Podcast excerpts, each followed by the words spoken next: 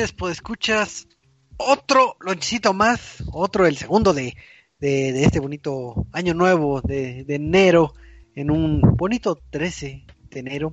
Estamos aquí grabando el lonchecito como, como todas las semanas que procuramos este grabar.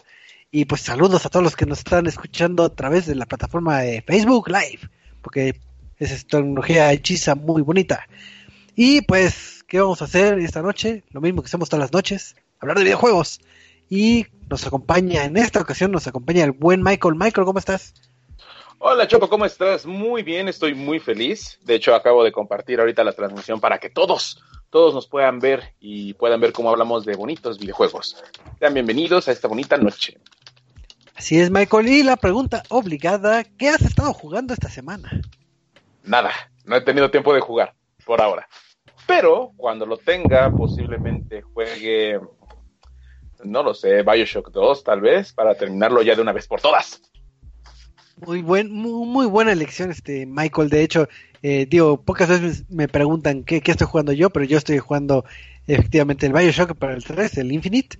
Estoy oh. jugándolo en el Xbox porque dije, ah, voy a jugar, pero no sabía cuál Bioshock jugar otra vez. Entonces dije, ah. bueno, eh, vamos a jugar. Entonces hasta que me arte de acabarlo mil y un veces, pero bueno, esa será otra historia. Pero aquí también nos acompaña el buen, el buen Eduardo. Eduardo, ¿cómo estás? Se le olvidó mi nombre por un segundo. Muy bien, Choco, muy eh, bien ya. No, estaba jugando con una azucarera y dije, ¿por qué no la puedo cerrar? entonces, vi mi vida pasar, pero, pero ¿cómo estás, mi buen Eduardo? Muy bien, Choco, ya aquí listos para iniciar un nuevo Reset Launch como todas las semanas. Eh, bien, bien, ya aquí un poco con, con medio la gripa eh, de, finales de diciembre, principios de enero, pero ya estamos eh, listos para darle con todo. Es todo. Y bueno, Eduardo, dos preguntas obligadas. Una, este, ¿hay algún programa de, de Reset que, que, vaya a empezar próximamente o algo así, o como de anuncio parroquial? Así es, Choco, el próximo, iba a decir el próximo domingo, el próximo sábado a las 7 de la noche regresa ni más ni menos que Centinela de Control a través de las plataformas de Radio 13 eh, Digital en, Facebook Live, en Radio por Internet y muchos más. Spotify nos pueden escuchar los pasados. Entonces, Centinela de Control, 7 de la noche. Van a ver las, publicaciones aquí compartidas en nuestro Facebook. Entonces, sí, vamos a hablar muchos esports. Ya empiezan temporadas de, League of Legends en casi todo el mundo. Eh, están por terminar Rainbow Six Siege, eh, la de retadores, tuvimos eventos el fin de semana pasado con la Copa América de, este, de Free Fire y muchas cositas más bonitas, así que tenemos mucho que hablar eh, en este Centinela de Control que empieza el próximo sábado, bueno, más bien este sábado, a las 7 de la noche. Ahí está, ya tienen el dato, entonces ya saben eh, dónde nos pueden sintonizar para platicar de del mundo, del rico mundo de los eSports que tanto, que tanto le apasiona al buen Eduardo. Pero, pues, como estamos en el lonchecito, pues vamos a platicar de, videojuegos en general. Y pues como, como es costumbre, pues vamos a empezar la semana con, con las bonitas este, noticias de la semana. Y si se si recordaran el episodio pasado del lonchecito, tocamos el tema de eh, el tema desafortunado de estos juegos que se están dando eh, en Australia y cómo las compañías deberían que aprovechar digamos, entre comillas, como una activación y para hacer algo proactivo al medio ambiente, pues hacer ciertas activaciones con sus respectivos juegos y productos. Y en este caso, este, el buen Eduardo nos va a comentar qué está haciendo este Ubisoft y Bungie eh, para apoyar a esto, a este, a esta situación no, no tan agradable. Eh, bueno, sí, como lo platicábamos la semana pasada, eh, en el caso de Overwatch estábamos diciendo como, no, sí, este, deberían de sacar algo, tienen personajes australianos y todo esto. Eh, no han dicho nada a Blizzard y creo que ya es momento para hacerlo porque se le están adelantando otras desarrolladoras. Y como lo platicábamos, dijimos como, pues tal vez el, una de las justificaciones que darían es como, nos vamos a tardar mucho en hacer algo. es, es muy difícil a tenerlo ahorita, ¿no? Pero eh, esto no detuvo a otro tipo de desarrolladores, como lo es eh, Ubisoft, que dijo efectivamente, y dijo lo que todos esperábamos, nos vamos a tardar mucho, eh, mucho, mucho en desarrollar una skin, un, este, un arma para los personajes, no es tan fácil para nosotros. Eh, tenemos que probarlo. No lo vamos a hacer ahorita mismo. Eh, no, se los vamos a entregar mañana. Pero sí tenemos preparado una forma de que nos apoyen. ¿De qué manera? Pues. perdón, tengo, como les digo, la gripa y tengo que estar estornudando a cada rato. Pero este, ya dijeron como el equipo de Ubisoft donó 30 mil dólares, si no me equivoco, para que este para los chicos que están apoyando en Australia ya saben que hay diferentes organizaciones eh, tanto como los que están apagando los fuegos como los que están cuidando de los animales como todo este tipo de, ayuda que están dando y dijo que además, además bueno además de esto le dijo ustedes también pueden ayudarnos no solo no no, no nada más es este no necesitamos que les, que les demos un skin o algo, sabemos que lo quieren, pero por mientras pueden apoyar esto. Y además van a estar uh, preparando una playera edición especial de, de, Ubisoft. Todavía no dicen, todavía no dicen lo que van a, a, hacer como tal. Pero dice, tendremos una, una playera a la venta y es probable que tengamos eh, skins en el caso de títulos como Rainbow Six Siege probablemente a la venta para apoyar y pues así que los que están combatiendo los fuegos en Australia. Pues ahora sí que son buenas noticias porque efectivamente el punto importante de, en este caso de, de Ubisoft es efectivamente se monta en esto de, de ayudar eh, con estas campañas, pero si bien están atorados de tiempo y dicen, no, sabes que no, no puedo dar nada, pues suelto el dinero que ya tenía contemplado tal vez para, mm. para ciertas este, campañas o para hacer cierto contenido descargable para, vamos, para apoyar, pues eh, ya lo destinaron directamente, entonces el dinero va a llegar rápidamente, ¿no? Y entonces, ahora sí que es, es de las compañías que, bueno, estas situaciones que hacen las compañías hablan muy bien de ellas eh, en el sentido humano. Digo, ya no es la primera vez que varias compañías se unen para apoyar cierta cierto desastre, vamos a decirlo. Entonces, este, qué bueno que se están montando ya varias, parece que, tuvimos voz de profeta, ya lo dijimos y ya todos dijeron, ah, es que este, Eduardo me dijo la semana pasada, entonces lo voy a hacer. Entonces, entonces eh, como decíamos, Ubisoft donó 30 mil dólares, dice que tiene, quiere preparar eh, cosas para in-game y mezclé un poquito la información, los que van a vender la playera son los chicos de Bungie, que sí son los que dijeron también como pues vamos a apoyar de alguna manera. Y lo que les ha estado funcionando bastante es precisamente este tipo de venta de eh, mercancía. Creo que no es la primera vez que hacen esto. Sé que tienen mercancía especial para títulos como Destiny que es su principal este juego actualmente, de que si, ah, si logras ser uno de los primeros mil en completar tal cosa, te vamos a dar un código para desbloquear. Si eres de los que completó todas las misiones, te vamos a dar un código para comprar. Entonces, eh, la fanbase de Bungie sí está muy como que a esto de comprar Merc. Entonces, eh, dijo que el precio y el diseño final se dará a conocer el próximo 16 de enero y que estarán disponibles hasta el 18 de febrero de 2020.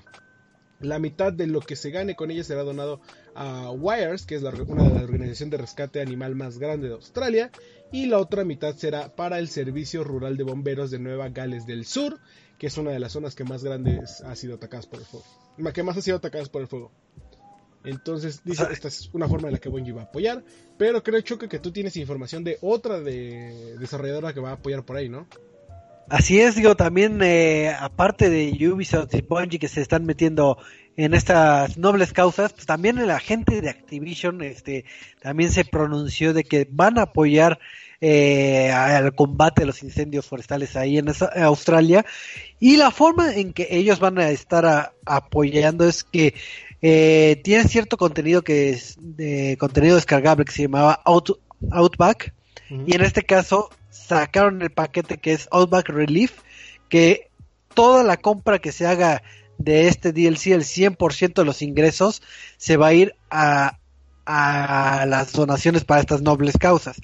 Lo interesante es que es este eh, retroactivo. Por ejemplo, si tú compraste eh, el contenido en un inicio, porque pues, tú querías el contenido descargable de de, para este juego de Call of Duty Modern Warfare, ese dinero se va a destinar para, para esas este para esas causas. Entonces, si tú lo compraste antes de que pasara eh, la situación, pues ya está sonando indirectamente y digo, y se agradece. Y si todavía no lo han hecho, tienen hasta el 31 de enero para comprar este este DLC para que puedan, este, aparte de disfrutar de, de, de varias eh, añadidos que tiene este contenido descargable, que es de cierta apariencia para, para operadores, un rifle de francotirador, un hermoso koala, creo que todos quieren un koala ahí tener, y unos movimientos y creo que unos sonidos y, y, otros detalles más cosméticos.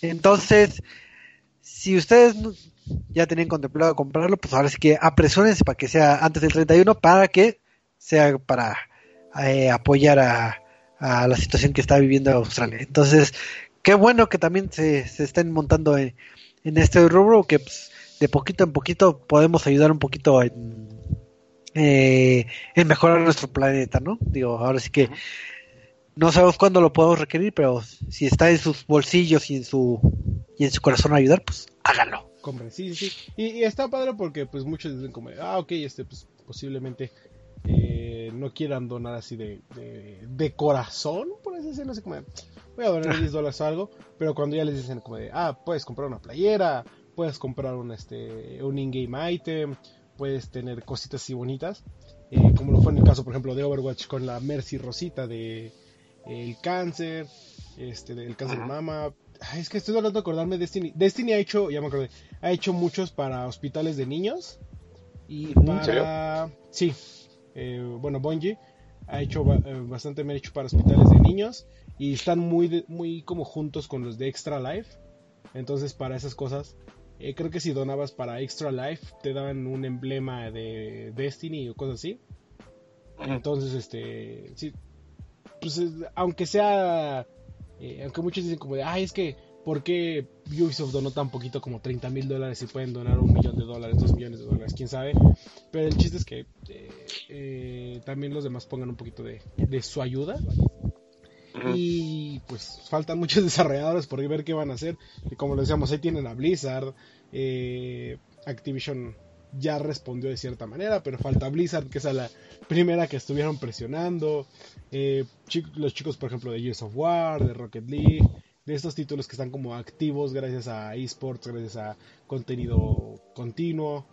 Nintendo creo que es de los pocos que nunca se, eh, se suma a estas causas.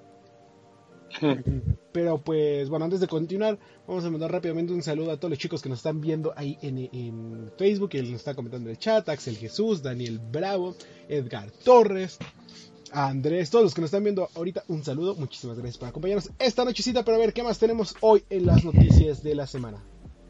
Así es, digo, ya que están ahí en el Facebook Live, ahí aprovechen para comentarnos, algunos comentarios puede ser que lo que también los recapitulemos aquí en la transmisión en vivo, pero pues agradece que estén ahí, ahí este, eh, checando nuestro contenido. Y continuando con las noticias, este, digo, estas eh, situaciones feas que han pasado, de que hemos comentado respecto a los incendios y eso, como que faltaría un superhéroe que nos ayudara, porque todos esperamos a un superhéroe que fuera poderoso y evitara eso, pero pues tristemente este, pues, en este mundo real no, no hay superhéroes que yo sepa. Y pues sería padre que pudiéramos ver a, al arácnido, al Spider-Man ayudándonos, pero yo creo que no lo veremos en ningún lado a Spider-Man.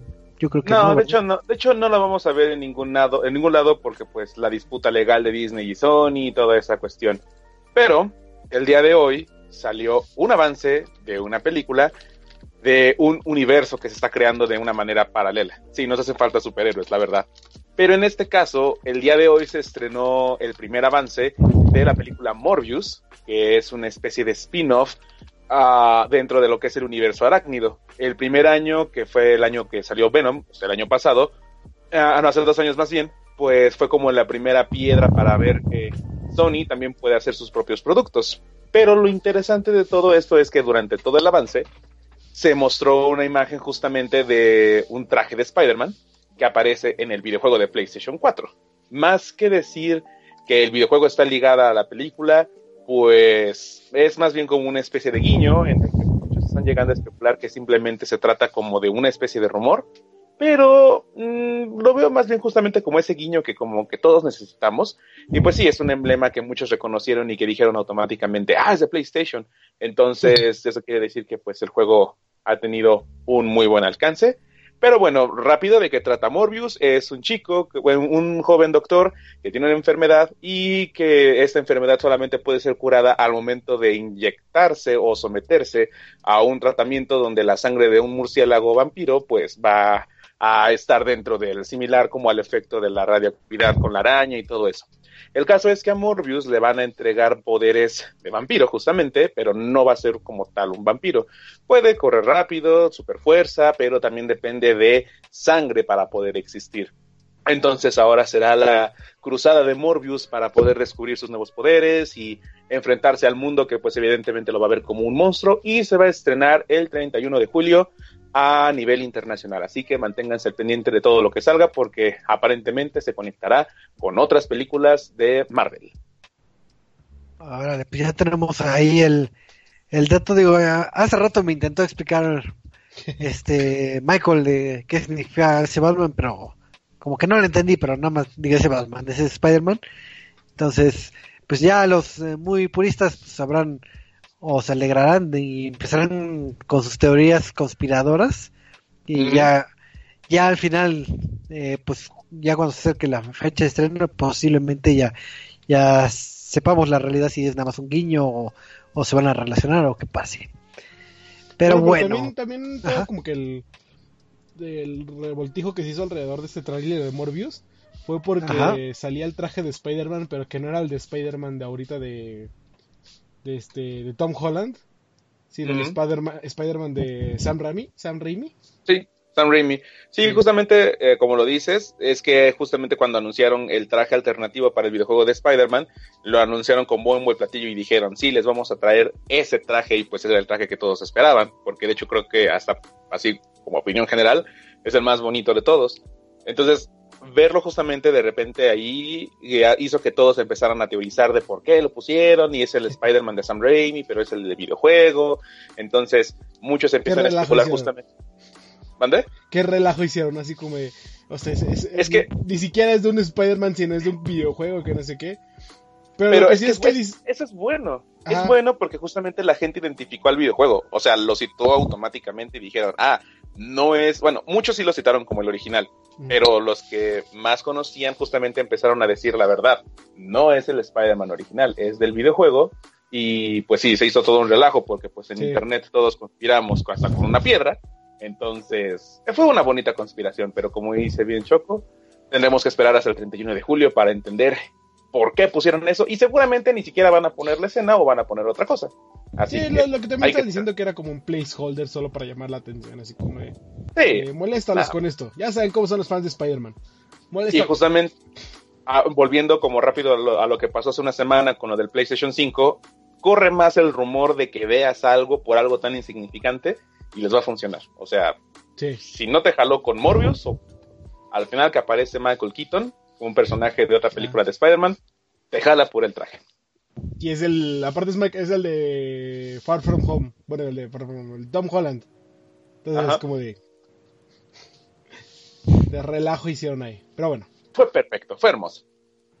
Pero bueno, pues vamos a pasar a la siguiente noticia, o que recordarán que a principio del programa les comentaba que que Eduardo es fanático azárrimo de, de todo lo que es eSports, entonces eh, nos va a comentar algo de del nuevo título de Riot Games, este juego este de cartas, parece que ya va a entrar en, en su fase beta, entonces a ver Eduardo, ¿qué, qué tan cierto es eso o qué, o qué es eso de Legends of eh, Runeterra? De Legends of Runeterra o Leyendas de Runeterra, como le quieran decir, efectivamente es el nuevo juego de cartas que sacó, bueno, que va a sacar Riot Games. Y el año, bueno, a finales del año pasado nos dieron una pequeña prueba después del video de 10 años, nos dieron, tenemos un juego de cartas, chequenlo. Eh, y ya después de eso nos dijeron, como, pueden checar la beta cerrada, vayan a ver streams de Twitch, eh, regístrense aquí y pueden ganar uno para ver este jugar Leyes of Runeterra por tres días. Todos nos quedamos con, con ganas de más, de qué, qué, qué, qué, es lo que está pasando, pero pues lo que pasa que ya estamos casi listos para la beta abierta de este juego de cartas. Entonces, ¿qué es lo que sabemos? Que eh, Riot Games, la desarrolladora y distribuidora, eh, ya más ahorita, eh, el 24, lanzará el 24 de enero Legends of Runeterra de forma gratuita en su fase beta. Entonces podrán descargarlo en PC, crear su cuenta y jugar jugar desde cero, que es lo que dijeron. Eh, si jugaste la, la, la beta cerrada, eh, vas a, pues llegaste a cierto rango, tuviste cierto nivel, desbloqueaste más cartas, todo eso se va a resetear y ahora en la beta abierta todos van a empezar de cero para tener un nivel, eh, bueno, para tener todos nivelados, ¿no? lo que pasará es que a todos aquellos que este, hayan participado tanto en la beta cerrada como ahora en la beta abierta, recibirán un Moonstruck, Moonstruck Poro Guardián, que es un guardián, es como un animalito que aparece en las esquinas de cada, este, de cada tablero de juego. Y entonces si jugaste la beta cerrada o si juegas ahorita la beta abierta, vas a recibir ese guardián edición especial que solo se podrá obtener de esta manera. Si lo intentas comprar después, no, vas, no, no lo vas a encontrar nunca jamás. Entonces, eh, lo bonito es que si juegas la beta abierta, para el cuando sea lanzado por eh, completo el juego, vas a mantener tu, eh, tu rango, tu, nivel y tus cartas de búsqueda. Ya no va a haber otro. otro reset, ¿no? Otro reset, si ya no se va a volver a reiniciar las cuentas. Entonces, este. Que es, si no saben qué es Legends of Runeterra, es un, como lo platicaban en el video de los 10 años, es un videojuego de cartas que toma ciertas este, temáticas como Magic the Gathering, que este, como eh, Pokémon, todo este tipo de juegos de cartas de RPG, bueno, de RPG de por turnos, juego de cartas por turnos, eso. Eh, la diferencia que buscaba hacer el equipo de Riot Games es que querían evitar todo este fenómeno de pay to win. ¿A qué se refieren con esto? Que si sabemos, conocemos Yu-Gi-Oh, Magic the Gathering, Pokémon, eh, Hearthstone, sabías que tenías que comprar 10 paquetes para armar un deck y de esos 10 paquetes este, son 100 cartas y de esas 100 cartas 90 son eh, inútiles y 10 son cartas raras que cuando las quieras comprar fuera del mercado te van a costar eh, mil pesos cada una, entonces se hacía un, pequeño pay to win en el cual este pues, tenías que comprar cartas caras para poder jugar en el meta y todo eso, ¿no? Aquí el chiste es que no haya pay to win, que los jugadores puedan desbloquear cartas conforme las vayan, eh, vayan jugando, que el meta esté balanceado, que cada uno tenga su propio, este, eh, el, gusto de cada personaje, por así decirlo.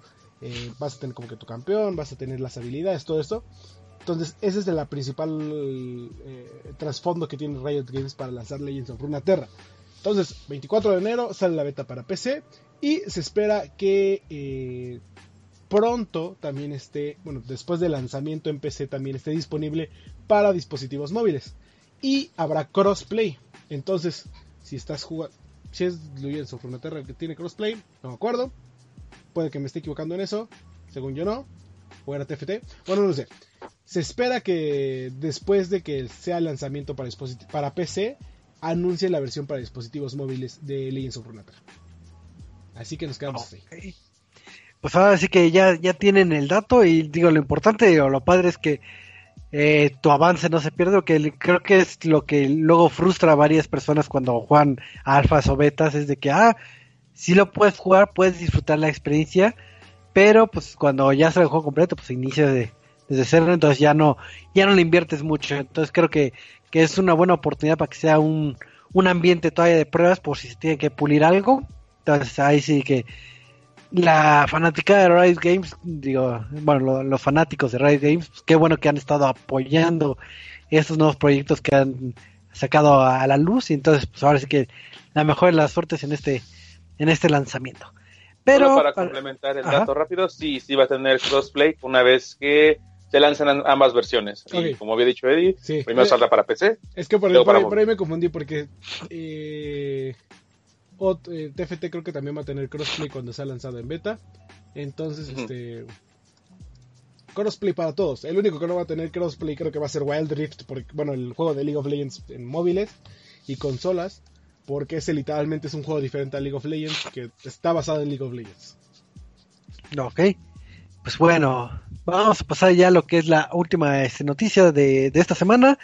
Y resulta que, como todos sabrán, pues hay este cierta clasificación de videojuegos que desde que tengo casi uso de memoria siempre ha estado atrás o, en la parte no me acuerdo si en la parte de enfrente o atrás del videojuego, pero está claramente que siempre está enfrente. Ah, siempre está enfrente. Ah, entonces está claramente eh, mostrado de qué tipo de juego es el que un usuario va a adquirir, para qué sector está enfocado y lo que puedes encontrar en él. Entonces, eh, pareciera cuento de todos los años de que tocamos estos temas, pues porque resulta que la SEGOV quiere revisar esta clasificación, me parece, pero a ver, a ver, este el cuento de nunca acabar. El cuento nunca va a acabar, como todos es los años. Correcto, es correcto, y bueno, recapitulando un poquito lo que pasó justamente la semana pasada, pues supieron de un tiroteo que hizo un niño de 11 años. No vamos a contar más detalles de ello, más bien el resultado justamente de eso, porque al momento dijeron que pues los videojuegos son los culpables, porque pues todo tiene la culpa, menos las armas, la violencia y el descuido de los padres. Y la narcocultura que existe en México. Y la, y la narcocultura que existe en México que es el más como impactante. Anyways, como nada de eso importa, la Secretaría de Gobernación ya declaró que van a empezar a estudiar y a analizar las clasificaciones de contenidos audiovisuales y de entretenimiento, porque efectivamente, aunque existe la SRB para poder medir y clasificar justamente el contenido de los videojuegos, pues no, el gobierno se siente todavía con la autoridad para poder decir, yo tengo que revisar el contenido. Esta propuesta, de hecho, ni siquiera es nueva, eso ya lo habían, como lo hemos dicho, hablado incluso en años anteriores, incluso a grado de llegar a proponer una, un propio sistema de, de, clasificación para nuestro país. O sea, si el videojuego ya tiene uno, pues ahora va a tener otro, pero ese va a ser impuesto justamente por el mexicano para que puedan los niños consumir o no cierto tipo de contenido. Y pues así como lo habían declarado, lo declaró Miguel Ángel Riquelme, uh, el CIPINA que es una organización que justamente están este, creando el Sistema Nacional de Protección Integral de Niñas, Niños y Adolescentes, porque pues hay que prolongarnos las cosas, revisará dos temas, el de salud y acompañamiento socioemocional, así como control en el acceso a armas de menores de edad. O sea, se... Claro, control acceso a armas porque deberíamos de tener control y ni siquiera, cuando ni siquiera deberían de tener acceso a... Pues no, no, eso, es justamente un tema muy delicado. De hecho, pues en redes sociales la semana pasada justamente explotó por todo eso. Pero pues al final el mensaje es el más importante. ¿Cómo es que un niño de 11 años tuvo acceso a dos armas, mm, pues hasta donde habían dicho hasta privadas? Y cómo evitar una situación nuevamente así. Evidentemente, quitar un videojuego o regular un videojuego no va a cambiar jamás la situación si pues se procura descuidar justamente a esta joven y frágil generación. Entonces, Aparte si quieren saber, si quieren conocer los, sistemas de clasificación, búsquelos en internet, están hasta en español, para, y, y, si también ustedes saben de personas que no conocen de eso, también transmitan ese conocimiento. De nada sirve decir es que existe y al final la gente no lo lee. Entonces, inculquen a los demás si lo saben, es la mejor recomendación a que se eduquen incluso en ese sentido. Miren chicos, una de las peleas decían, o sea, sí existe la SRB, pero eso está en inglés, porque es de Estados Unidos. Eh, no, desde hace cinco, casi cinco años para acá siempre está en español. Mira, Michael, ¿hace cuánto salió Super Smash Bros. Ultimate? ¿Hace tres años? Tres años más o menos. ¿Tres años, dos años?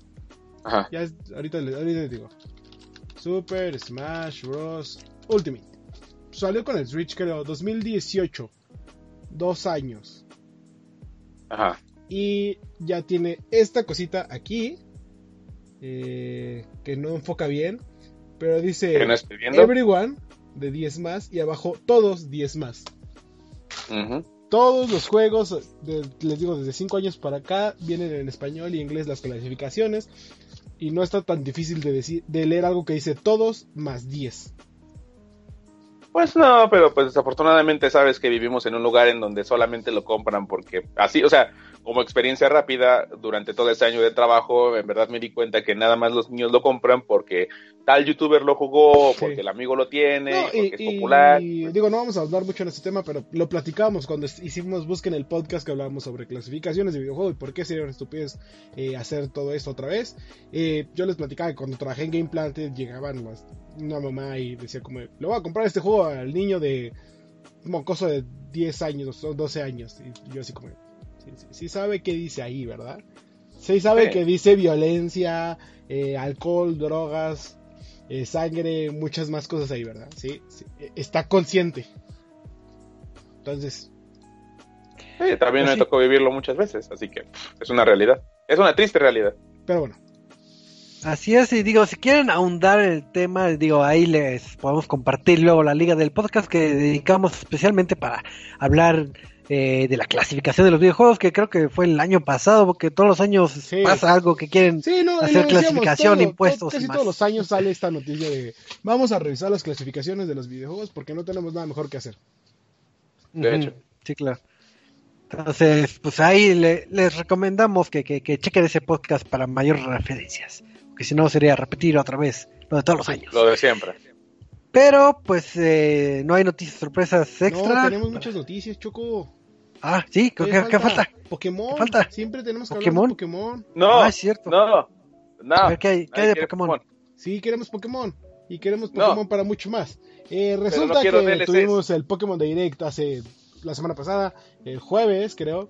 Y en un video de 20 minutos, mm, Nintendo y Game Freak nos revelaron que va a lanzar un nuevo pase de expansión para Pokémon Sword y Shield, que consistirá de dos nuevas expansiones que es este de Iron de Iron no sé qué madre y de Tundra Crown, creo.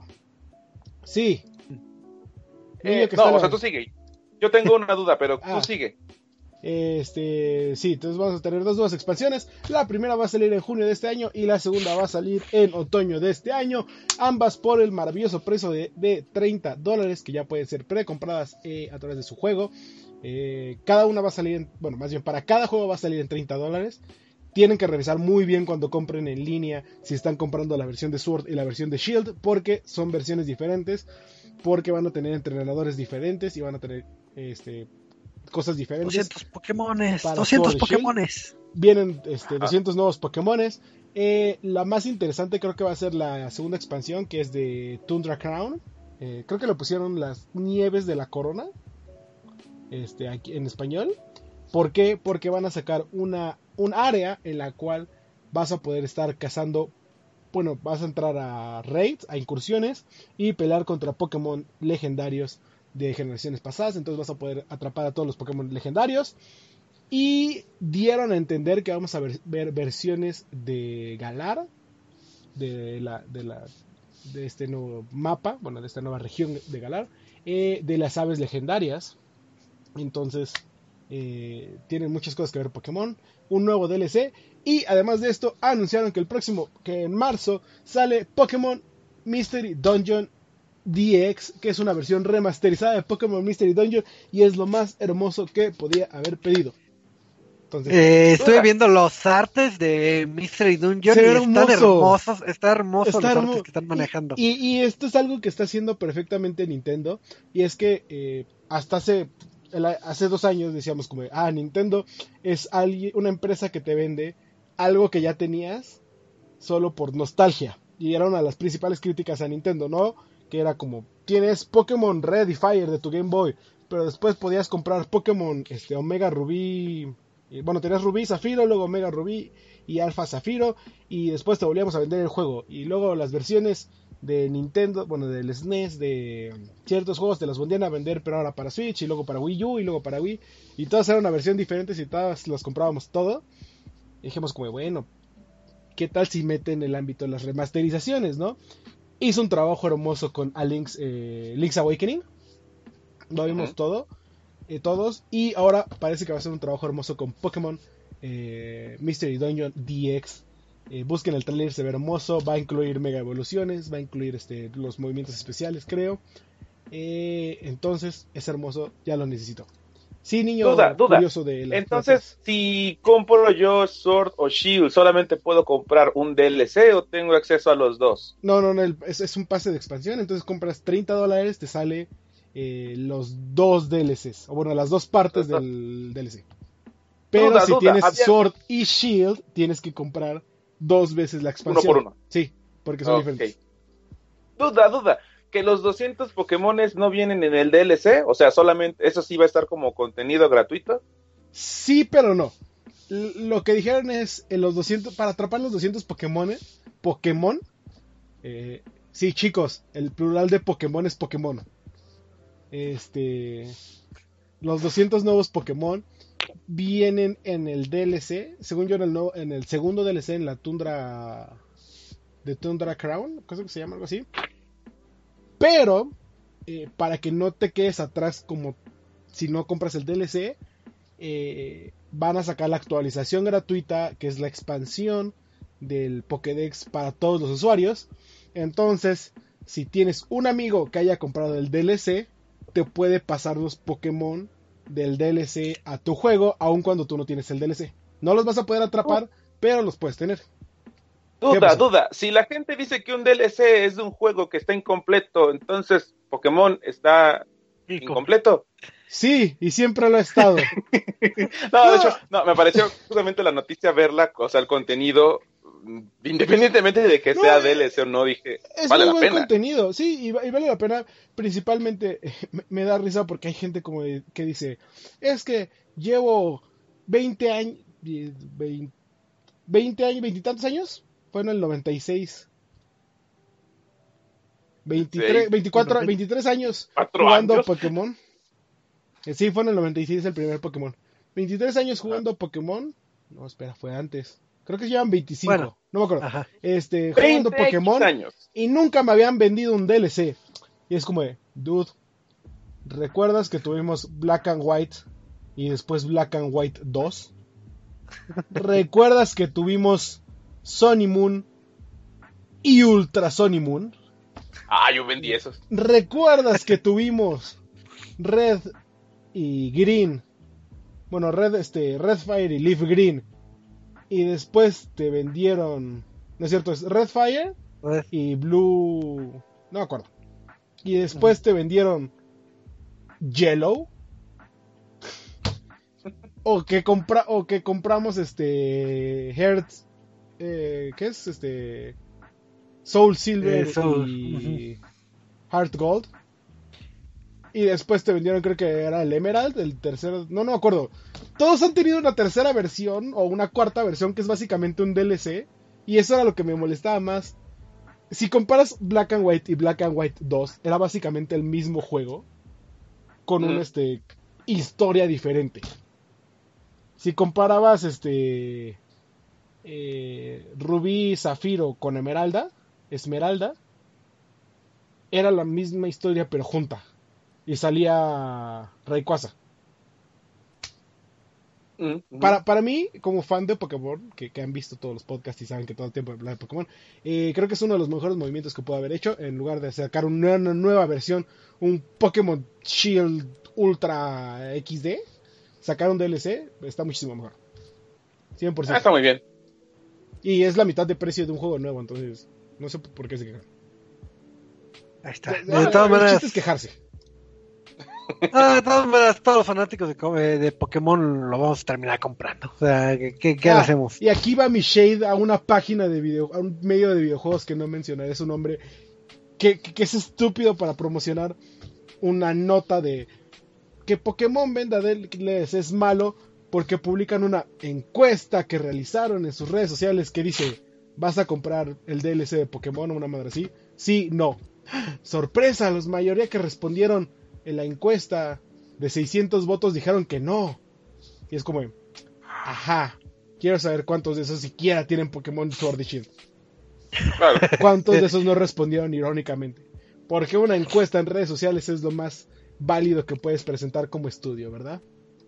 Así es, Mm. pero bueno, eso lo dejamos ya eh, por otro lado y pues vamos a continuar con, con el podcast, que si no nos va a, a comer los tiempos. Así que ya tuvimos las, las pocas noticias y vamos a pasar con las reseñas rápidas, como, como la semana pasada también aplicamos la técnica milenaria de la duo, reseña, pues vamos a hablar también de dos este, juegos este, independientes, de dos juegos este, pequeños, digo nada más para que tengan este, pues, para que calentemos motores en lo que llegan los eh, los títulos este doble A, triple A, que si quieren saber qué títulos se avecinan en los próximos meses, les recomendamos que escuchen el podcast anterior, si no mal recuerdo, platicábamos sobre eso. Así que no, no vamos a tocar temas de esos. Pero bueno, eh, el primer juego de este de esta duda reseña es un juego que se llama Pink Redux, eh, desarrollado por Nami Tentuo, que si ven un poquito el nombre, cuando oyes el nombre de Pink te suena como de un juego clásico de ping pong y efectivamente de eso se trata el, el juego. De hecho el juego es este es un sucesor espiritual, vamos a decirlo, del juego eh, Pink 1.5 que es del mismo desarrollador y que tiene la mecánica ya no tan explotada de, de los juegos de como de ping pong, de estos de donde tenemos este eh, no sé, una plataformita y aventamos una pelotita y esa pelotita rompe bloques. En este caso lo que, lo que vamos a tener con Pink Redux es este, vamos a tener una mecánica un poco distinta a lo que se nos va ofreciendo. Tenemos lo que es este un, un voxel, bueno, un pixel con volumen y este, este cubito eh, lo vamos a direccionar con nuestro, nuestro stick para ver a dónde se va a dirigir. Cada escenario eh, nos va a decir cuántos este, golpes con algún muro podemos este, realizar o cuántos disparos podemos eh, ejecutar. Un ejemplo es de que tienes que llegar, no sé, casi siempre tienes que llegar a una meta que es una, una orbe eh, café. Entonces te dice, ah, pues con, con tres botes tienes que que llegar. Entonces tú apuntas como si fuera el billar, haces tus, tus sumas algorítmicas en tu mente para saber dónde va a votar y dónde va a llegar. Entonces disparas y con eso pasas lo que es un nivel. Los niveles van a ir cambiando este, conforme vas progresando y cada mundo consta de ocho niveles y de un jefe. Los jefes son de que tienes que derrotarlo con tantos golpes. Entonces lo, lo vas este, disparando. ¿Qué mecánica va cambiando? Que en, primera instancia son los rebotes que comentaba y otros son los tiros. Los tiros te puede decir en tres tiros y cinco rebotes. Un tiro consta de la dirección que haces con, el stick y apretando un botón eh, ralentizas el juego y puedes volver a seleccionar este la dirección de, del stick para que hagas otra dirección para que puedas este eh, golpear este, ciertos muros. Este, eh, los niveles van aumentando bastante en dificultad. Digo, eh, mucho será de prueba y error, no tanto de qué tan habilidoso te hagas en, en el título. Muchas veces varios los pasé, pues ahora sí que de pura suerte de que yo creo que aquí le pega, ay no, no sé cómo se acomodó la cosa, pero, pero ya lo pude realizar. Eh, un aliciente para que haya rejugabilidad o, el por qué eh, jugar más de una vez un escenario es que te van puntuando con, las típicas estrellitas de, bronce, plata y de oro, dependiendo de la cantidad de, golpes que, hagas en el escenario. Entonces, esto es un aliciente para, para demostrar qué tan bueno eres y, y recolectar todas las este todas las estrellas doradas, pero a su vez para desbloquear los este, distintos mundos te piden una cuota de, estrellas doradas, entonces tienes que jugarlo bien para que puedas jugarlo completamente. Eh, una de las quejas que tengo es que eh, te adentra a mecánicas avanzadas y te las avienta eh, de volada. No, no hay esa curva de aprendizaje de poco a poco. Ah, entiendo esto, sino con que. cuidadito.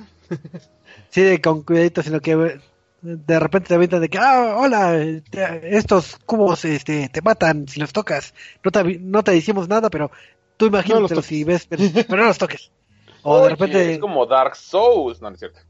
No, no, no es tan complicado como un Dark Souls, pero, pero sí no te, eh, la curva sí es un poco compleja porque no te da nada de tutorial ni nada de, de aviso de que, ah, mira, estas bolitas que veías, este, ahora son, este, eh, portales que te llevan a, a, otro escenario, pero rápidamente tienes que cambiar la dirección si no pierdes. Entonces ahí se, se va dificultando un poco el, el juego. Eh, como comenté el término de voxel, eh, visualmente se basa en esto, que es como los gráficos tipo Minecraft, de estos cubos con volumen. Eh, es bastante retro el, el ámbito visual. Te sentirás como si estuvieras jugando en las arcades o como un juego de los ochentas. O sea, se, se ve como si fuera viejo, las mecánicas no se sienten eh, obsoletas o antiguas. Entonces, por, por ese lado, pues, visualmente pues, eh, puede ser atractivo, aliciente a, una, a la vieja escuela. Y en el apartado musical tiene eh, buenas tonadas, tienen música electrónica principalmente. Entonces, sí tienen varias este, melodías, ahí no hay tanta bronca. Y una queja que, que también se podría considerar como un spoiler. Eh, cuando llegas con el jefe final, también te integran una mecánica que nada más se ocupa con. ¿Con, ¿Con el jefe? Con, con el jefe. Entonces, en lo que tú aprendes esa mecánica, el jefe se, es muy difícil. Digo, yo intenté pasarlo varias veces y hasta ahorita todavía no, no lo puedo vencer. No, Choco, ya di porque me... malo jugando. Aparte soy malo jugando, sí, en general este soy bastante malito jugando. Entonces, si tenías ganas de un juego eh, casualón eh, para en lo que esperas ciertas descargas de tus juegos AAA, eh, Pin Redux sí, sí puede eh, cumplir eh, por un lado. Sin embargo, si ustedes fueron jugadores de PC o lo tuvieron en Steam y jugaron el 1.5, realmente no, no vale la pena la compra. Porque es como, como que es el 1.5, pero con más niveles y, y con una que otra nueva mecánica, pero el juego estándar en sí es, es, eh, es casi igual que, que el 1.5. Entonces, si ustedes ya tuvieron el 1.5, no les recomiendo eh, que, que, prueben este eh, esta iteración. Entonces, pues, para juego casolón, pinta bien. No sé si tengan dudas, comentarios. No, suena bastante simple. Lo, está, lo, lo, estaba viendo justamente en un video y, y, al mismo tiempo de que lo estabas comentando, eh, estaba justamente en un nivel en el que estás golpeando justamente los bloques que normalmente parecería que tienes que gol golpear para, para avanzar de nivel y no, reaparecen y tienes que golpear unas esferitas más bien que están repartidas en el nivel. Y pues justamente como dices puedes controlar hacia dónde se va a ir dirigida la pues el proyectil y sí está bastante interesante pero nuevamente lo estaba viendo como por 20 segundos y decía, ¿y qué tienes que hacer? Entonces, Ajá. sí está elaboradillo. Sí te, sí te cambian la mecánica cada rato. Por ejemplo, hay ciertos niveles que, que pues, está aquí, no sé, de un costado está tu punto de salida y del otro costado el punto de meta. Y no hay nada en el escenario, dices, ah, pues un disparo recto. Y vas recto y de repente, ¡oh, sorpresa! Apareció de la nada este un muro invisible. Y ah, es que hay unos foquitos que tienes que pegarle para que veas y ya cuando pierdas se va a mantener un poquito la iluminación entonces ya puedes ver que, que ahí había muros invisibles. Entonces te combinan muchas cosas este raras pero que te, te las avientan sin avisar. Okay. pero pues, ya si son cazadores de logros este el juego este se puede acabar como en dos horas más o menos. Entonces pues sí ahora es que que es un juego rapidito casualón. Y eh, si no hay preguntas, entonces eh, rápidamente eh, hablaremos de otro juego eh, que se llama Aero Hero, que es un título de East Asia Soft, en donde es un título shoot 'em up de estos clásicos que tienen la, la navecita que, que, está en el fondo y tienes que destruir naves este, enemigas. La mecánica que tiene este juego en, en particular es que tu nave es, es de un cierto color ya sea azul o sea rojo. Cuando eres rojo, puedes este, destruir este, naves azules. Y si eres azul, puedes destruir este, naves rojas, o sea, tu color inverso. Si eres del mismo color y te disparan, no te hacen daño y te vas este, recargando con, con, con los disparos. Entonces, eh, la mecánica gira principalmente en ese cambio.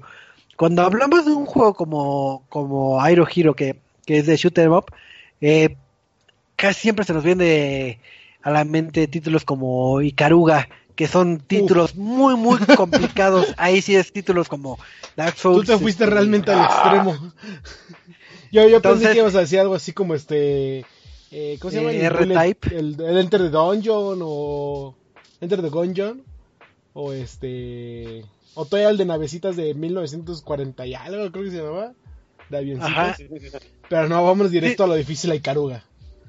No, y digo, y es que principalmente cuando tocas el género, la mayoría de los títulos sí tienen eh, una elevada dificultad. En este caso no, no es complicado, de hecho para alguien que se quiera adentrar al juego es muy buena propuesta porque eh, no, no, es difícil, es sencillo si, si dominas el, el switch de, de naves y que sabes que te tienes que esconder en ciertos lados, etcétera, etcétera.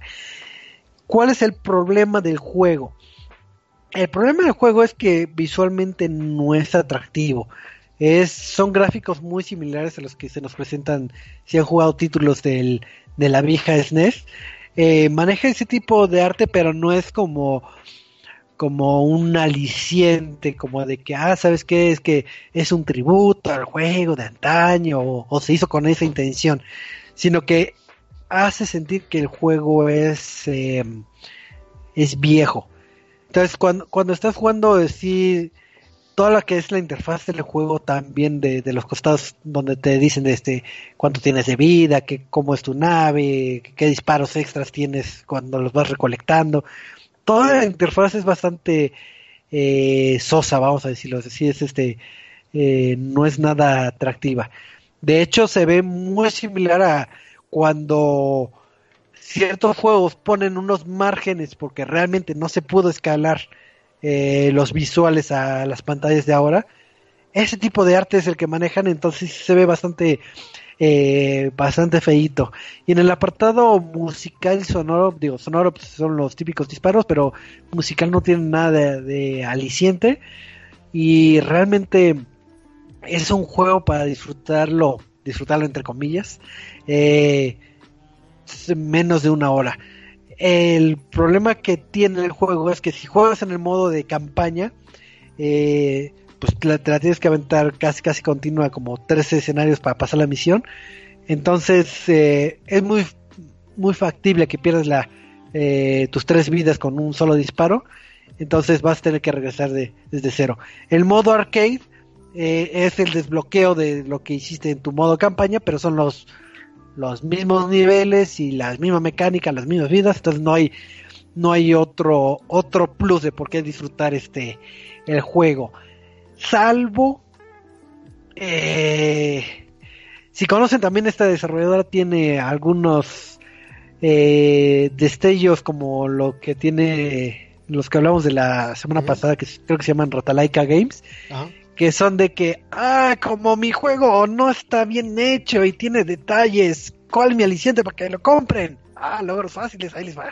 Entonces, si eres cazador de logros, pues te gustará saber que los puedes sacar como en 20, 30 minutos, entonces pues, lo juegas.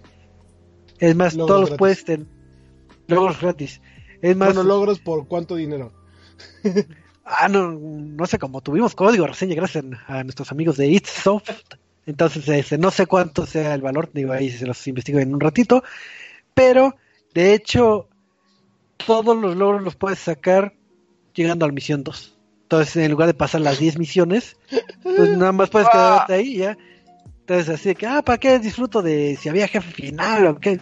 Digo, si, si es tu objetivo, pues ahí está el dato. Y realmente, digo, no es un juego que lo recomiende porque el único aliciente o es o los logros o que seas un primerizo en el género y quieres eh, adecuarte un poquito a las mecánicas de un shooter up de, naves.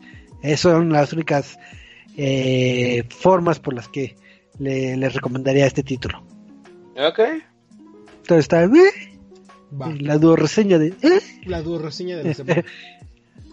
esa fue la duro reseña de la semana, entonces ya saben qué no comprar y qué comprar, la verdad. entonces, pues si no hay dudas, vamos a pasar al, bonito tema de la semana, que como sabrán, pues hay muchas cosas que comentar y creo que, que hubo una noticia que no tocamos precisamente en el, en el, en el apartado de noticias, porque las vamos a tocar aquí y creo que hay un trasfondo que, que vale la pena este comentar un poquito. Ah, yo sé cuál es el trasfondo. Que mis datos. Ah, sí, sí. Eso fue el año pasado cuando. Eso fue el año pasado. El año pasado. Sí. me gustaría contarles la anécdota. Por la cual mi correo tiene miles de correos diarios de spam y Choco lo sabe. Sí, sí. A ver, cuéntame. ¿Necesita llegar un spam por eso? hay un buen de spam de que llega el correo por. Supongo que porque la filtraron. Porque antes de eso no. No llegaba nada de spam. Okay. pero nada más cuenta la anécdota para que quien no nos ha seguido en los podcasts sepan de qué estamos hablando. Bueno, primero la noticia del día, justamente que, como bien dices, no se tocó en el apartado de noticias. Desde la mañana se empezó a rumorar que PlayStation iba a dar un anuncio muy importante, como saben, la temporada de transición, nueva consola, shalala. El problema estuvo en que no había más detalles y justamente en la tarde simplemente fue a través de un comunicado especial por un representante de Sony, a tal grado que ni siquiera ningún directivo o alguien importante lo dijo. Por segundo año consecutivo, PlayStation no se va a presentar en la E3 de este año, lo cual quiere decir que una de las marcas más grandes que estuvo durante muchísimo tiempo, incluso casi desde sus orígenes de la E3, pues ya no va a estar presente, lo cual pues ya da muchísimo de qué hablar de la consola, de la marca, perdón, esperando que anuncien un nuevo producto, nuevos juegos, eh, lo entendemos el, año pasado porque dijo de, es que no tenemos nada que anunciar, entonces como, sí, sí, no tiene nada que anunciar, ¿para qué vas a no hacer nada? Y ahorita todos como de nueva consola a finales de año, tienen que anunciar juegos, Last of Us 2 ya va a ser, ya va a lanzarse, este, ¿cuándo sale Last of Us 2? Ah, en mayo. ¿En mayo? Ah, o en junio, uno de esos dos días. De esos dos días, de esos dos meses. ¿Qué, Ahorita te investigo bien el dato igual. Bueno, decíamos las Pero pues, decíamos Dreams, todo eso. Que, que no quieren. Que no quieren, que no, que no se van a presentar, que porque siempre no. Según esto, digo, la estrategia que quiere dar eh, en estricta teoría PlayStation es de que, ¿sabes qué? Mi estrategia este, es estar en eventos globales, en demasiados eventos para los consumidores en todo el mundo, pero no voy a estar en el D3. Pero sí en otros eventos. Pero sí en otros eventos. Y, se me hace eh, tonto porque lo, lo platicamos cuando fue el anuncio de PlayStation 5, que lo anunciaron en CES. Y, este, y, había respuestas de eh, bueno, este, ¿cómo se llama? Eh, contradictorias, porque unos decían como de, en primera el anuncio es estúpido porque no dijo nada, y en segunda, ¿para qué hacerlo en CES, no? O sea, CES qué, no es nada de videojuegos. Y de todos, así como, unos decíamos como, bueno, o sea, hay que recordar que, por ejemplo, Nintendo dio el anuncio, creo que de, la Super Nintendo, eh, fue en CES. Todavía no había muchas cosas de videojuegos, pero lo dio en CES. Tesla ha dado muchos anuncios en CES. CES no es una mala convención, pero es una convención em, eh, impulsada. Más enfocada, enfocada en tecnología. Este, hay más anuncios de videojuegos. Creo que muchas marcas estuvieron anunciando cosas de videojuegos. de Panasonic anunció audífonos, anunció periféricos. Eh, Razer anunció los más periféricos. Este, Alienware. Alienware, es su, PC móvil. La PC, híbrida. La, Switch. Este, la Switch eh, híbrida de sí, hubo anuncios de videojuegos, pero pues es como de sí, creo que ese es un desperdicio de para anunciar lo que ya era un desperdicio, que era un logo nada más, ¿no? Entonces que ahora digan como, no, vamos a estar en E3, es como de... Guay. Sí, no, es, es una pésima estrategia. Sí. Lo repito, sobre todo para este tiempo de transición en el que en realidad sí necesitas ver algo. Sí, eh, no sé si sea eh, pésima estrategia porque digo, eh, hay que recordar que, que Play, o sea, te lo digo por esta razón, porque PlayStation es líder del mercado europeo. Entonces, la razón por la cual lo quieren hacer es porque van a ir a Gamescom, prefieren ir a Gamescom y no quieren salir tanto, sacar tanto dinero y prefieren hacer eventos en Japón y en Europa, que es donde está su mercado. ¿Cuándo es Gamescom? Gamescom es en septiembre, ¿no? Es septiembre, octubre, septiembre, octubre. Pero la consola sale en noviembre. Eh, sale Hollywood, ¿no? ¿Noviembre? le vas a, en noviembre. O sea, le estás dando a tu comprador dos meses de, de, para poder analizar si en verdad vale la pena. Eh, ¿qué, qué, falta de eventos del año? ¿Es este Tokyo Game Show? Que es en, este, en agosto. En agosto, ajá. ajá. Eh, Gamescom, que es en septiembre. Brasil Game Show. Ah, Brasil. E, es que el problema que veo con Tokio es la hora. O sea, no dudo que cuando sea el momento. En Tokyo Game Show van a anunciar algo importante de PlayStation, eso tenlo por seguro. Sí, o sea, van a anunciar algo, pero nuevamente, o sea, incluso siendo a las 2 de la mañana, siendo en Tokio, vamos a estar ahí presentes porque queremos ver el anuncio. Pero pues es como forzar justamente a todos y sobre todo un mercado tan conservador como Japón, que pues no lo veo tampoco muy capaz. Y alguna vez había escuchado que justamente decir, ah, sí, PlayStation 5, ah, sí, Xbox Series X, o sea, anunciarlo tan simple, incluso mostrándote un producto, no, hasta parecer meditar lo que podrías hacer incluso en grande como una fiesta. Recordemos 2013, cuando se anunciaron oficialmente bien ambos productos, justamente en la E3, y la gente se volvió loca, porque en PlayStation tuviste al, representante de Bungie, tuviste toda la, la, innovación de Watch Dogs, que pues no, el resultado lo conocemos. Pero entonces la gente ya tenía una expectativa justamente porque ya te estaban mostrando algo en una fiesta gigantesca, algo en donde tú lo pudieras llegar a ver y tocar. Y ahorita es más bien como la promesa de sí es, o sea, va a estar ahí, pero pues espérate hasta que nosotros querramos decir algo. Y un State of Play para anunciar una consola se me hace hasta muy feo por parte de la marca. Y es que, por ejemplo, aquí va, va, lo curioso, que es, ya ahorita nos vamos a meter el tema de 3, pero hacíamos la comparación de, eh, por ejemplo, yendo a lo de Xbox, pues hizo un gran anuncio para la serie X, este, Cuando no sabíamos cuál era la forma, bueno, lo que iba a ser la consola, ni el nombre, eh, ni nada. Este, hizo un gran anuncio en los Game Awards. Y fue un buen tráiler y todos como, güey, está hermoso, felicidades. Eh, PlayStation es como, ya sabemos cómo se ven los dev kits, sabemos las especificaciones, sabemos fecha de cuándo va a salir, es como, miren el logo. Y luego decimos como, es que State of Play se me hace una cosa tonta para usarlo. Pero el problema principalmente es la imagen que ha dado Sony y que creo que aquí es como lo que quiero, bueno, es, como lo que pienso que quieren, que el camino que quieren tomar, pero que es un mal momento para, para forzarlo, porque, forjarlo porque lo están forzando. ¿Cuál es el chiste de Nintendo? Que Nintendo tiene Nintendo Direct y el, la broma interna de los fans de Nintendo es como de Nintendo anuncia algo cuando se le da la regalada gana.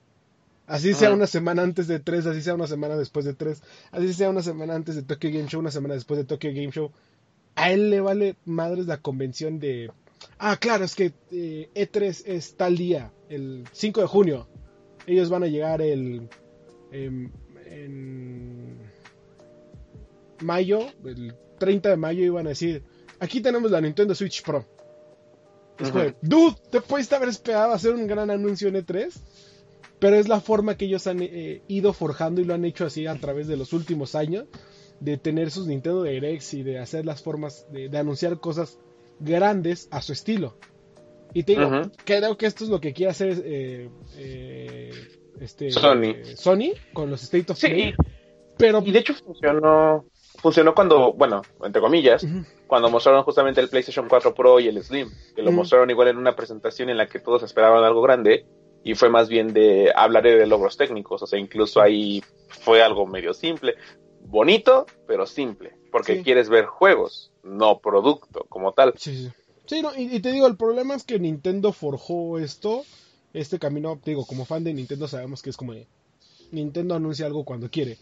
Sabíamos que una, semana, teníamos las, las teorías de que una semana después de este, de, de que empezara el año iba a haber un Nintendo Direct y todos, ah, fuerzas, va a ser un Smash Direct en el cual nos van a hablar del siguiente personaje. Y fue como, no, aquí tienes Pokémon, una expansión y un nuevo juego de Pokémon. Es como, apenas vamos empezando el año y ya tenemos anuncios grandes de Nintendo. Y, es algo que se hizo formando a través de todos los años. Y que Sony diga, voy a aprovechar mi lanzamiento de mi consola para hacer, adelantar este proceso. Es como, no, eso no lo haces digo, aquí digo, efectivamente lo que comenta Sony es que, digo, hablando directamente ya del, del E3, es que dicen que no creen que el actual enfoque que tiene el, E3 sea adecuado para lo que busca la empresa. Y en este caso, tomando la, eh, lo que estaba comentando Eduardo, la fórmula de Nintendo les ha funcionado muy bien. O sea, cuando, tal cual Eduardo dice, hay misa o sea, cuando va a haber un Nintendo, sí, es el chiste, misa. Es el chiste de todos. Es, hay misa y es misa de Nintendo.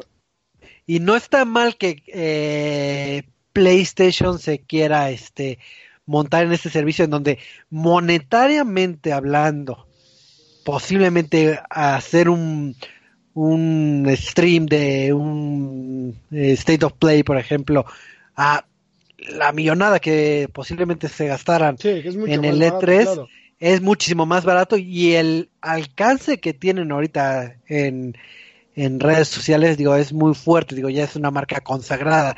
Ya vimos cómo el mundo explotó hace una semana con nada más cambiando un numerito, ah, no Entonces enloquecieron por, porque cambió a un 5 y el alcance que tuvo fue majestuoso.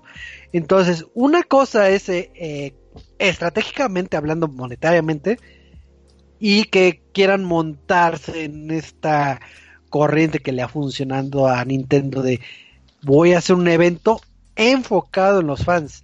Porque ahorita el problema que ha tenido E3 en los últimos años es que se ha desvirtuado un poco de qué es lo que ofrece.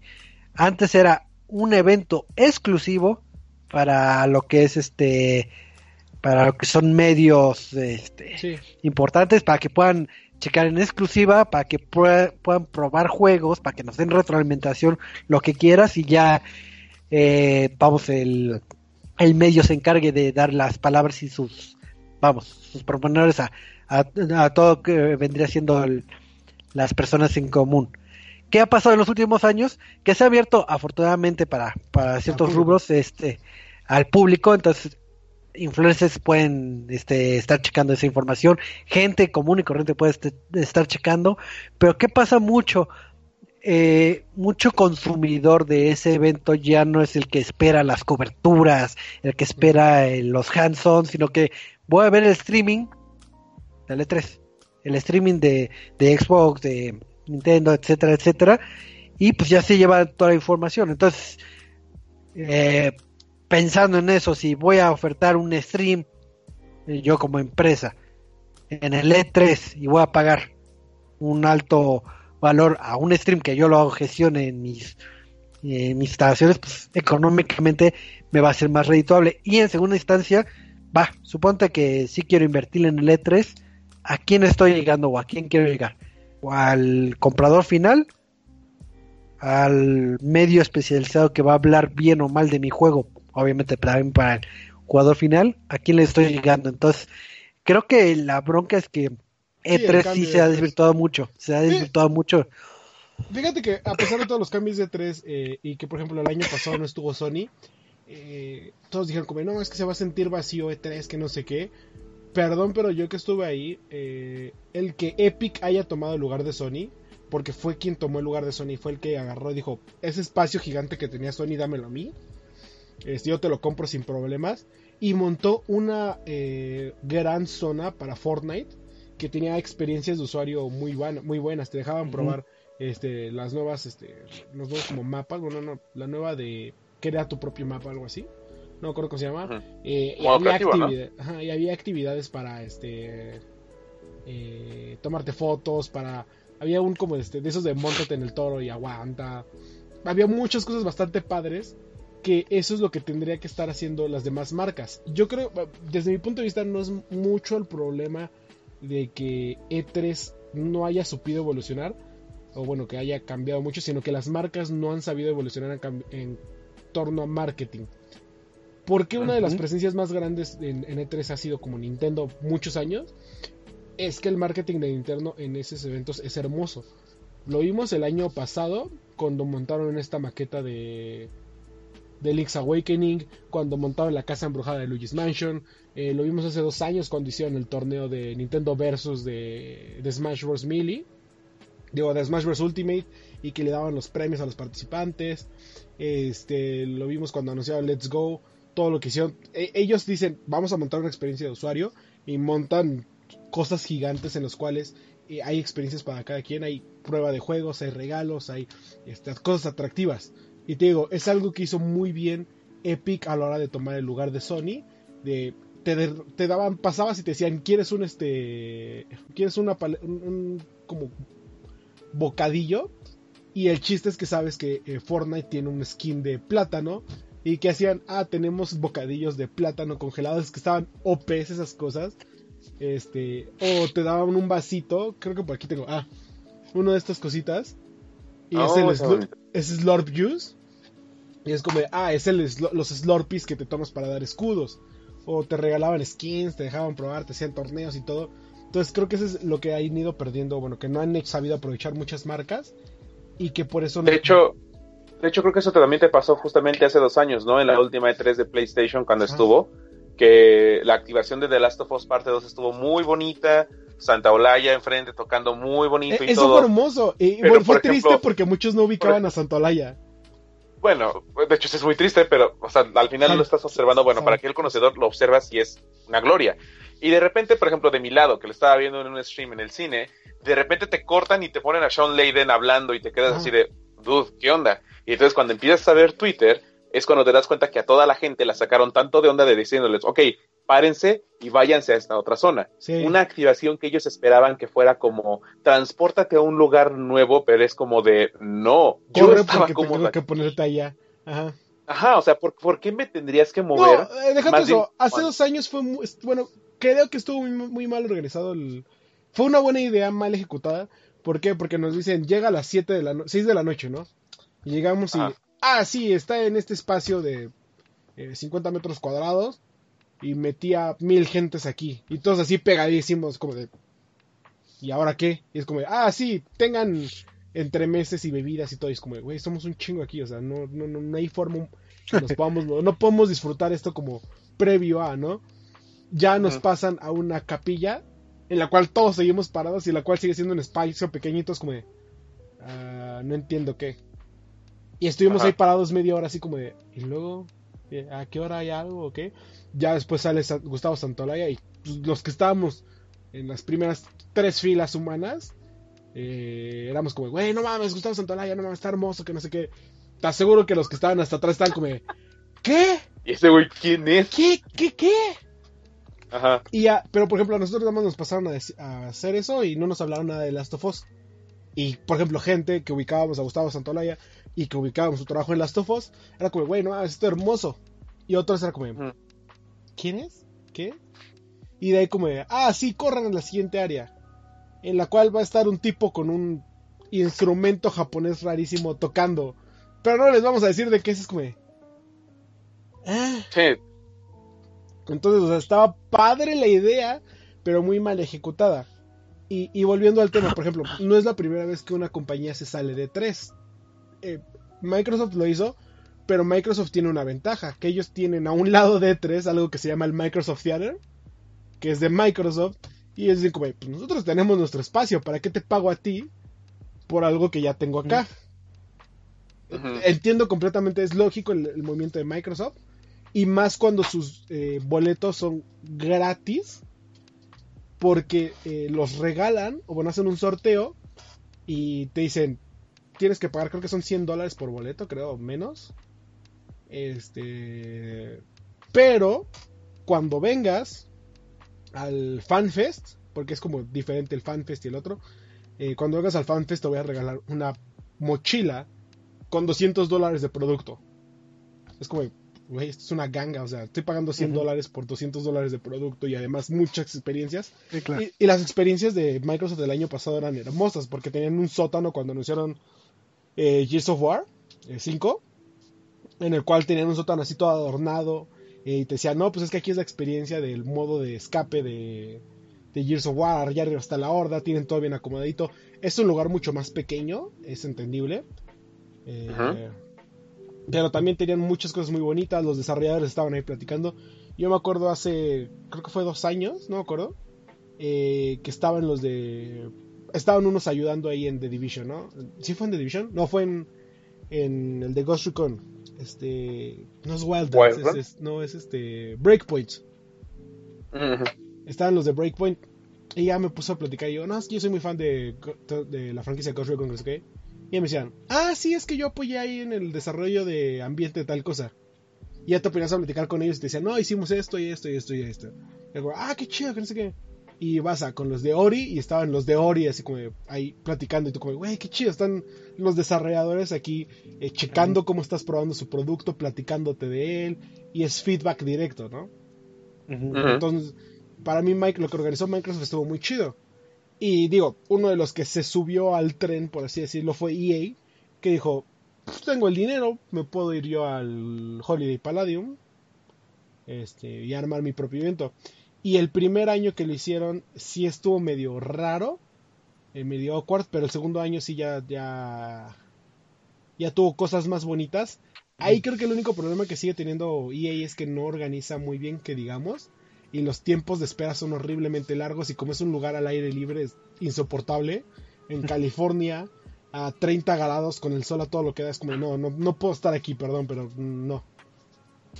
Digo, y para ir este, retomando este el tema central y porque ya también nos queda poco tiempo, eh, en base a este anuncio de, de que Sony no va a formar parte, se le preguntó a la, a la ESA, a la Entertainment Software Association, eh, la postura o lo que opinaba de, de, esta situación y sí dejó desconcertados a varios conocedores.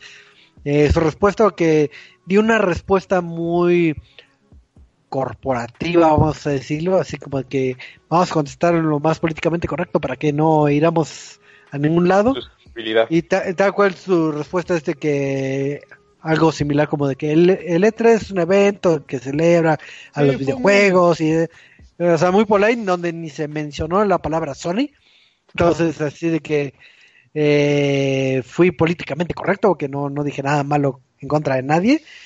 Pero creo que lo importante aquí bueno la situación aquí que, que está tomando PlayStation eh, a mi punto de vista creo que es un eh, vamos a decir, un acierto para ambas este, empresas, en el sentido de que si PlayStation generó tanto expectativa, nada más con el cambio de logo, tanto PlayStation no necesita el E3 para sacar adelante el lanzamiento, aunque saque State of Play tal vez en, en versión eh, piloto que, que no, no lleguen a los Nintendo Direct como el E3 ya no depende, ya no eh, puede subsistir sin tener este PlayStation. Digo, ya es el segundo año que no lo tiene. Y como comentaba Eduardo, se llenó con Epic y se puede llenar con otras cosas y sigue siendo este, eh, vamos, el evento grande que, eh, que siempre ha sido. Entonces, no es como que sea una situación así triste de que no, PlayStation, por favor, recapacita, vete al E3. Sí, es como alguien va a ocupar tu lugar. Y como les digo, o sea, Epic tomó el lugar de PlayStation el año pasado y lo hizo de una forma maravillosa, llenando muy bien el espacio y diciendo como si ellos se quieren ir es su problema. Yo aquí vengo a aprovechar que me dejen un área, una de las cuatro áreas más grandes este para mí y técnicamente ya soy desarrollador de Epic, entonces este voy a aprovechar y Fortnite para todos. Además, pues tenemos las presentaciones de las otras compañías, tenemos a Ubisoft, tenemos EA, tenemos Bethesda, o sea, al final el evento sigue la salvo esa excepción justamente de Sony que en realidad pues no hizo ni siquiera mucha falta porque no tenía nada que mostrar, es correcto, pero las demás compañías justamente se estaban mostrando algo porque al final y repito, no estaban mostrándote un producto para convencerte, simplemente era, te vamos a mostrar lo que tú necesitabas, que era juegos. Que si repetidos, que si más FIFAs, que si más Just Dance, no importa, porque al final la comunidad lo ha estado pidiendo y les han entregado necesitamos Más Just Dance. necesitamos más Just Dance, sí. También necesitamos, por ejemplo, como mencionabas, la activación de Luigi's Mansion, a mí me gustaba mucho ver los videos en el que un Luigi te empezaba a apuntar con una linterna cuando tú estabas jugando así bien tranquilo y pues Luigi aparecía asustado, pues dices, ¿qué onda? Pero justamente como dices, es la experiencia que ahora quieren mostrar las compañías y Nintendo, que es la que mejor sabe hasta ahorita hacerlo, pues lo va a entregar sin ningún problema este año. Aunque ahí la pregunta sería, ¿qué pueden, aparte de una nueva versión Pro del Switch, qué más podría mostrar este año? Porque igual no tiene mucho catálogo hasta donde sea. Bueno, Animal Crossing, a menos que Bueno, es que el problema es que muchos juegos salen en marzo de este año. Pero eh, tú dices como de. ¿qué, tiene que anunciar este Nintendo este año? Eso es algo que nos preguntamos todos los años. Y es que esto es algo de hermoso de Nintendo. Nintendo llega de 3 y te dice: Voy a lanzar estos títulos este año. Este es mi plan hasta marzo, mayo del próximo año. Y eso es lo que hace. Ellos dicen, voy a lanzar estos títulos hasta marzo, mayo. El único que han hecho que, que fue como de, oigan, que ya los escuchamos, pero no lo vamos a lanzar. Está en desarrollo, todavía no les vamos a decir nada. Metroid Prime 4. De ahí en fuera, checa todos los anuncios y es como de Animal Crossing New Horizons que nos eh, anunciaron el, mes, el año pasado. Va a salir en marzo. No se ha retrasado. Este, Luigi's Mansion salió. Eh, Pokémon este, Espada y Escudo salió. Eh, ¿Qué más nos anunciaron? Este, estoy tratando de acordarme. Eh, pues, los personajes de Smash salieron. Todo lo que anuncia Nintendo en un, es un plan para un año. Y eso sí, chequenlo y es, y es una de las cosas más hermosas de Nintendo, que por eso nunca repite, o siempre decimos como veis que Nintendo me mostró cosas nuevas, me mostró juegos, me mostró cosas útiles, a diferencia de PlayStation que me muestra Final Fantasy VII por millonésima vez y Last of Us 2 por millonésima vez y uh. Death Stranding, ah no, Death Stranding ya no nos lo puede enseñar, ¿qué va a hacer? Por eso ya no tiene cosas que anunciar. 2000, ¿qué? 2013 cuando anunciaron Final Fantasy VII.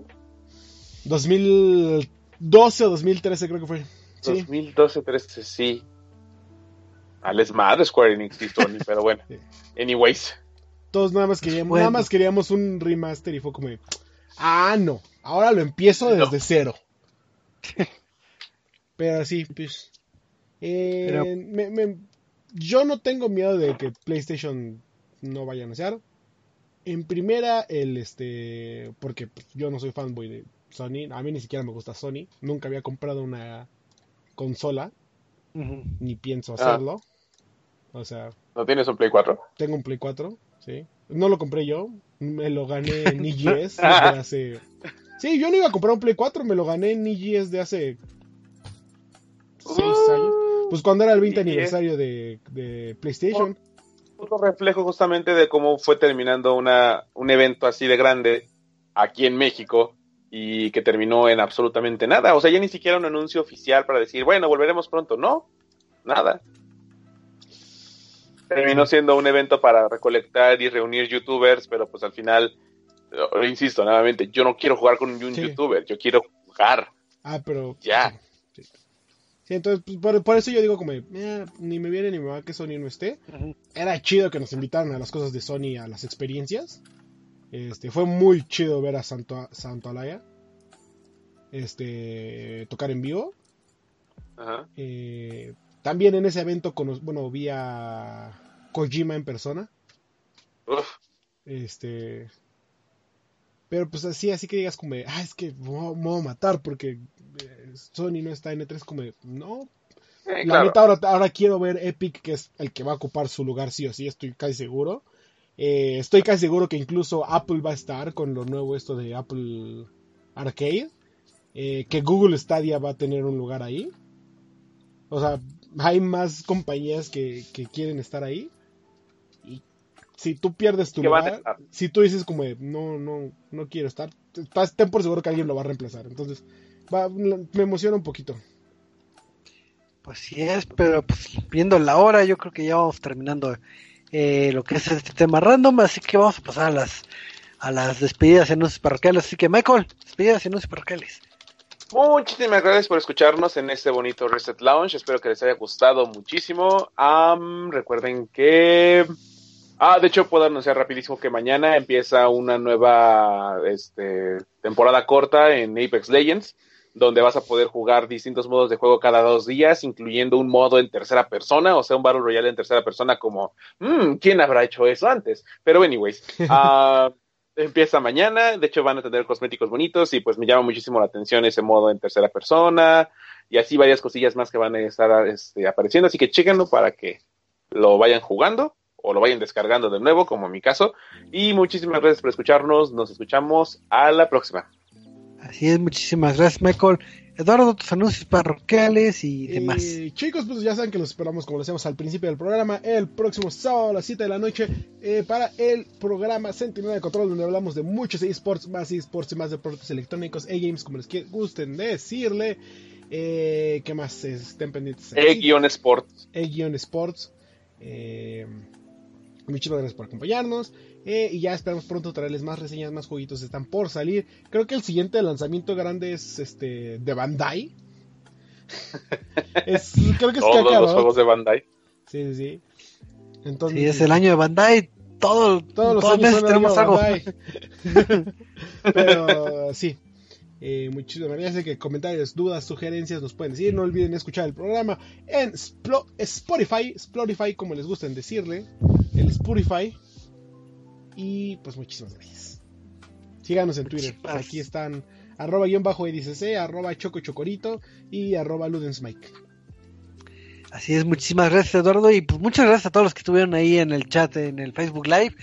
Eh, procuraremos leer más eh, eh, sus mensajes para comentarlos en el programa, pero imagínense si de por sí luego estamos bien eh, atrapados de tiempo, pero haremos lo posible.